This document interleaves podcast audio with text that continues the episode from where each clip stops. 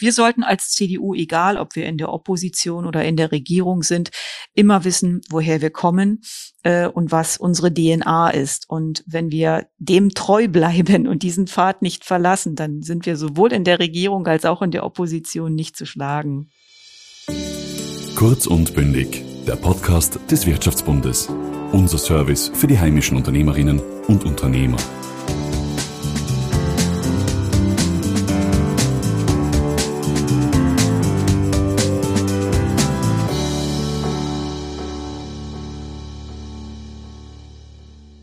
In unserer letzten Folge für 2021 beschäftigen wir uns mit Deutschland. Dort regiert die sogenannte Ampel bestehend aus SPD, Grüne und FDP. Die CDU muss damit nach 16 Jahren in der Regierung den Weg freimachen und wird sich fortan in der Opposition wiederfinden. Heute zu Gast bei uns ist Jana Schimke. Sie ist CDU-Mitglied des Deutschen Bundestages und stellvertretende Bundesvorsitzende der Mittelstands- und Wirtschaftsunion. Auf Ihre Einschätzung zur neuen deutschen Regierung und zur Zukunft der CDU sind wir schon sehr gespannt. Frau Schimke, vielen Dank, dass Sie sich heute für uns Zeit nehmen. Die deutsche Regierung wird fortan von der SPD, der FDP und den Grünen gestellt. Das bedeutet für die CDU-CSU Oppositionsbank drücken. Reden wir zuerst über die Inhalte und dann die Parteien. Wie bewerten Sie das aktuelle Regierungsprogramm der Ampel? Das Regierungsprogramm ist auf der einen Seite sehr ambitioniert. Auf der anderen Seite finden sich dort aber auch viele Maßnahmen, die vor allen Dingen eines bedeuten, nämlich mehr Staat. Wir haben eine Werteverschiebung im Bereich Asylpolitik, innere Sicherheit ähm, und auch bei der Gleichstellungspolitik. Ähm, und wir haben auf der anderen Seite aber auch eine mehrfache Überzeichnung des Haushaltes. Also die Frage, wie das alles finanziert werden soll, die ist berechtigt. Die steht im Raum. Ähm, die Ampel plant, die sogenannten Corona-Kreditermächtigungen umzuwidmen. Also, dass diese Kreditermächtigungen beispielsweise auch für klimapolitische Ziele verwendet werden können. Ja, und das ist natürlich ein Vorschlag, der sich ähm, fernab jeglicher Solidität ähm, auch bewegt. Man begeht Vertragsbruch, indem man plant, den für 2038 vereinbarten Kohleausstieg, ein wichtiges, großes Thema bei uns hier in Deutschland, ähm, auf 2030 vorzuziehen. Das ist ein Vertrauensbruch. Ähm, in die, in die entsprechenden Regionen, in die Menschen, ähm, die dort leben. Man plant einen massiven Ausbau des Sozialstaats. Ähm, wir haben ja in den frühen 2000er Jahren in Deutschland das Hartz-IV-System eingeführt, ein System aus Fordern und Fördern. Ähm, die Sozialdemokraten haben in den letzten Jahren massiv daran gearbeitet, das abzuschaffen, das zurückzuführen. Das Ganze gipfelt jetzt dann auch in diesem Ampelvertrag, in dem man ein Bürgergeld einführen will. Vermögensprüfung wird ausgesetzt ähm, Anreize zur Arbeitsaufnahme werden zurückgefahren. Und insofern ähm, ist das etwas, was uns schon auch Sorge macht. Vielleicht noch ein Satz zum Thema Gesellschaftspolitik, auch das sei an dieser Stelle ähm, gesagt, um sein Geschlecht zu bestimmen, genügt es künftig, eine Selbstauskunft beim Standesamt vorzunehmen. Man braucht keine psychologischen Gutachten mehr. Und ähm, nun ja, ich bin auch vielen an Schulen unterwegs, ähm, an Gymnasien. Ähm, da treffe ich auf junge Menschen, die in der Pubertät sind, die vielleicht auch sich selbst noch nicht ganz gefunden haben. Und ähm, ich sehe da leider auch ein Einfallstor, um dann eben solchen Unsicherheiten ein Stück weit ähm, den Weg zu ebnen. Und das bereitet uns schon sehr viel Sorgen. Sie haben die Finanzierung angesprochen ähm, und das teure Regierungsprogramm. Wer wird denn das alles zahlen dürfen? Jetzt vor allem aus Wirtschaftsbundssicht interessiert uns da die, die Unternehmer und die Wirtschaft. Werden die zur Kasse gebeten? Ja, na selbstverständlich. Äh, Zahlen tun alle Leistungsträger in diesem Land. Das sind die Steuerzahler, das sind die äh, Zahler von Sozialbeiträgen. Ja, irgendwo muss das Geld ja erwirtschaftet werden, was am Ende ausgegeben werden soll. Es fällt ja nicht vom Himmel. Und insofern ähm, ist das ähm, kein Koalitionsvertrag, der auf die Entlastung von Menschen setzt, sondern auf die steigende Belastung und das angesichts einer ähm, weltwirtschaftlich äh, schwierigen Zeit. Ja, wir haben ähm, eine Rekordinflationsrate, wir haben Lieferengpässe, ähm, wir haben ähm, einen massiven Fachkräftemangel, der unsere Unternehmen an ihre Grenzen führt und Wachstum begrenzt. Also ich würde sagen, jetzt wäre es eigentlich nötig, Hilfe zu leisten und zu entlasten, anstatt zu belasten. Aber wer Ideologie eben in sein Programm schreibt, braucht am Ende auch das Geld dafür. Und da habe ich schon ja die Sorge und gehe ganz klar davon aus, dass am Ende die Gesellschaft, dass alle dafür zahlen werden. Jetzt eine schwierige Frage. Was gefällt Ihnen am Regierungsprogramm und was fehlt Ihnen? Nun ja, also was gefällt mir auf der einen Seite? Es gibt ein paar kleine Lichtblicke. Ähm, bei uns gibt es ja die sogenannten Minijobs. Das sind ja steuer- und abgabenfreie, geringfügige Beschäftigungsverhältnisse. Da ist ja seit Jahren nichts geschehen. Also die waren immer bei 450 Euro und im Rahmen von Preissteigerungen etc. Ähm, und auch des Mindestlohns wohlgemerkt hat sich die Arbeitszeit faktisch immer mehr reduziert. Also Minijobs sollen in der Einkommensgrenze erhöht werden. Das heißt, man darf mehr verdienen, man darf dann entsprechend entsprechend auch wieder ähm, mehr arbeiten. Ähm, die Koalition hat sich vorgenommen, bei Planungsvorhaben ähm, ja beschleunigend zu wirken. Das ist ein unglaubliches Hemmnis bei uns hier, äh, um voranzukommen im Land in allen Politikfeldern, dass wir eine sehr, sehr starre Bürokratie haben. Äh, hier hat man sich äh, vorgenommen, das Ganze zu beschleunigen. Also wie das am Ende gelingen soll, weiß ich noch nicht. Das werden wir dann sehen. Aber das Ziel ist an solches schon mal ein richtiges, was ich so teile. Die Entbürokratie Entbürokratisierung ähm, äh, gehört ebenfalls dazu. Auch das hat sich die Koalition vorgenommen. Das sind an sich schon richtige Ziele. Ja, daran, ähm, da, da will ich gar keine Abrede äh, dort deutlich machen. Nur auf der Kehrseite haben sie eben auch, und das sehen Sie, wenn Sie das gesamte Programm sich durchlesen, äh, spielt überall das Thema Klima- und Umweltschutz eine zentrale Rolle. Das heißt auch Wirtschaftspolitik und die Frage, wer wird gefördert, wer kriegt Geld vom Staat, das wird alles an klima- und energiepolitische Auflagen geknüpft. Und da bin ich mir eben nicht sicher, ähm, oder da habe ich Zweifel, dass das wirklich auch zielgenau äh, dann ausgerichtet ist. Es dreht sich nicht alles nur um Klima in diesem Land. Es gibt auch noch andere Themen, die wichtig sind, auch für unsere Unternehmerinnen und Unternehmer. Und insofern habe ich da meine Zweifel, dass die wirtschaftspolitische Kompetenz tatsächlich in der Form gelebt wird, wie sie gelebt werden sollte. Hm. Für Österreich war ja Deutschland in der Europäischen Union immer ein wichtiger Partner, äh, vor allem unter Angela Merkel. Worauf darf die Europäische Union sich jetzt einstellen? Gibt es einen Kurswechsel Deutschlands mit der Ampelkoalition? Naja, also ob das ein Kurswechsel ist, es ist, ich will mal sagen, eine Fortführung und Intensivierung der ohnehin angestrebten Strategie. Ähm, die Ampel ähm, will deutlich mehr Europa. Das war ja auch immer das, wofür Angela Merkel gestanden hat. Mehr Europa, mehr gegenseitige äh, Verantwortung und Solidarität. Ähm, wir sehen das in der Union, also insbesondere auch aus dem Wirtschaftsflügel skeptisch, äh, weil wir der Meinung sind, Europa ähm, hat Kernkompetenzen. Da sollte es sich auch austoben und und tummeln und äh, seine Kompetenzen auch ausbauen, sich aber aus nationalen Belangen, wenn ich jetzt gerade mal auch an sozialpolitische Ziele denke, doch bitte raushalten. Ja, wir sind einfach zu unterschiedlich in Europa, als dass wir alle über einen Kamm scheren können und überall dieselben Standards an den Tag legen können. Und insofern sehe ich natürlich auch das Projekt eines europäischen Mindestlohns, äh, der jetzt auch da geplant ist, mit großer Sorge. Ähm, die Ampel unterstützt das. Die Ampel geht in die Richtung mehr Europa zu schaffen. Ähm, am Ende steht vermutlich dann auch der föderale Bundesstaat. Und ähm, das ist etwas, was zumindestens auch ja mit meinen Vorstellungen von Europa nicht wirklich zu vereinbaren ist. Ich wünsche mir eine Europäische Union, die stark ist. Und das ist sie aber nicht, wenn jeder reinkommt und wenn wir für alles zuständig sind, sondern das kann sie nur sein, wenn wir uns auf den kleinsten gemeinsamen Nenner verständigen.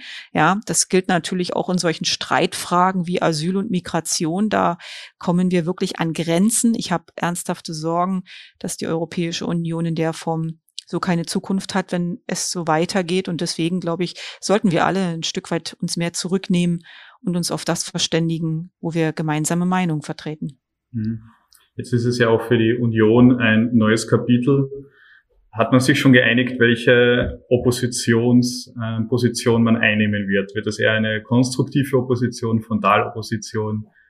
Oder will man sich da nicht auf irgendwelche Marketingüberschriften äh, festlegen? Naja, also Opposition bedeutet ja immer, ähm, unterscheidbar zu sein vom Regierungshandeln, Kritik zu üben, kritisch zu bleiben äh, und auch einen distanzierten Blick auf das äh, vorzunehmen, was in der Regierung beschlossen wird. Auf der anderen Seite, und das ist eben halt auch die Stärke der Konservativen. Ähm, wir sind konstruktiv. Ne? Wir ähm, fassen uns, befassen uns lange mit ähm, politischen Fragen, kommen am Ende zu einem Ergebnis, das in der Sache auch gut ist. Wir ähm, stehen für Pragmatismus statt für Ideologie. Ja, und äh, insofern glaube ich, hoffe ich, dass auch eine Entscheidung jetzt beim Parteivorsitz in der CDU hier bei uns in Deutschland dann auch ähm, eine Entscheidung wird, die uns in dieser Sache auch tatsächlich voranbringt. Wir sollten als CDU, egal ob wir in der Opposition oder in der Regierung sind, immer wissen, woher wir kommen äh, und was unsere DNA ist. Und wenn wir dem treu bleiben und diesen Pfad nicht verlassen, dann sind wir sowohl in der Regierung als auch in der Opposition nicht zu schlagen. Mhm. Mit der Angelobung von Olaf Scholz als neuer Bundeskanzler ist auch die 16-jährige Amtszeit von Angela Merkel zu Ende gegangen. Wie blicken Sie persönlich auf diese 16 Jahre zurück? Was bedeutet Angela Merkel für Sie? Naja, also ich bin in der Zeit, als Angela Merkel auf dem Höhepunkt ihres Erfolges war, selbst auch Mitglied des Bundestages geworden. Mit diesem Tag begann auch meine politische, ähm, meine berufspolitische Laufbahn als Abgeordnete. Das darf man nicht von der Hand weisen. Wir haben hier gerade in den neuen Bundesländern mit Angela Merkel ein, ein, ein, eine unglaubliche Erfolgsgeschichte hingelegt und haben äh, hier Wahlkreise, Regionen für uns mehrheitlich gewinnen können, äh, die als nicht zu gewinnen galten. Das muss man ganz ganz klar, das muss man ganz klar sagen. Angela Merkel war eine Kanzlerin, die äh, für Stabilität stand. Sie war eine Kanzlerin, die in Zeiten des Wohlstands ähm, regiert hat äh, und ähm, natürlich auch für uns als Partei Rekorderfolge äh, eingefahren hat. Das ist das eine. Aber auf der anderen Seite muss man eben auch deutlich sich vor Augen halten, und das sehen wir jetzt eben, weil wir in der Opposition sind und weil wir seit Jahren auch diesen Richtungsstreit in der CDU führen. Sie war eben auch eine Parteivorsitzende und Kanzlerin, die in der Union Brüche hat entstehen lassen.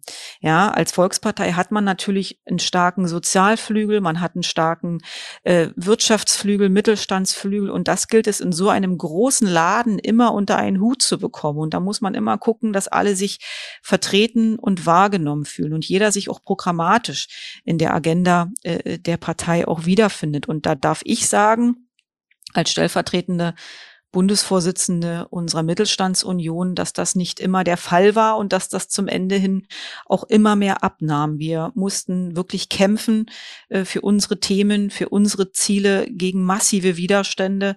Und das persönlich finde ich sehr bedauerlich. Ähm, das macht mich traurig. Wir haben in der Zeit, ähm, wo Angela Merkel ähm, in Verantwortung stand, natürlich auch schwerwiegende Entscheidungen, politische Entscheidungen getroffen, die unser Land, aber auch unsere Partei nachhaltig verändert haben. Wir sind aus der Atomkraft ausgestiegen, was wir heute äh, eigentlich als Fehler bezeichnen, weil es die falsche Reihenfolge war. Ja, äh, erst aus Atom, dann aus Kohle. Wir haben massive Probleme, die CO2-Neutralität herzustellen. Wir haben einen Vertrauensbruch in unserer Wählerschaft im Bereich Asyl und innere Sicherheit ähm, vollzogen.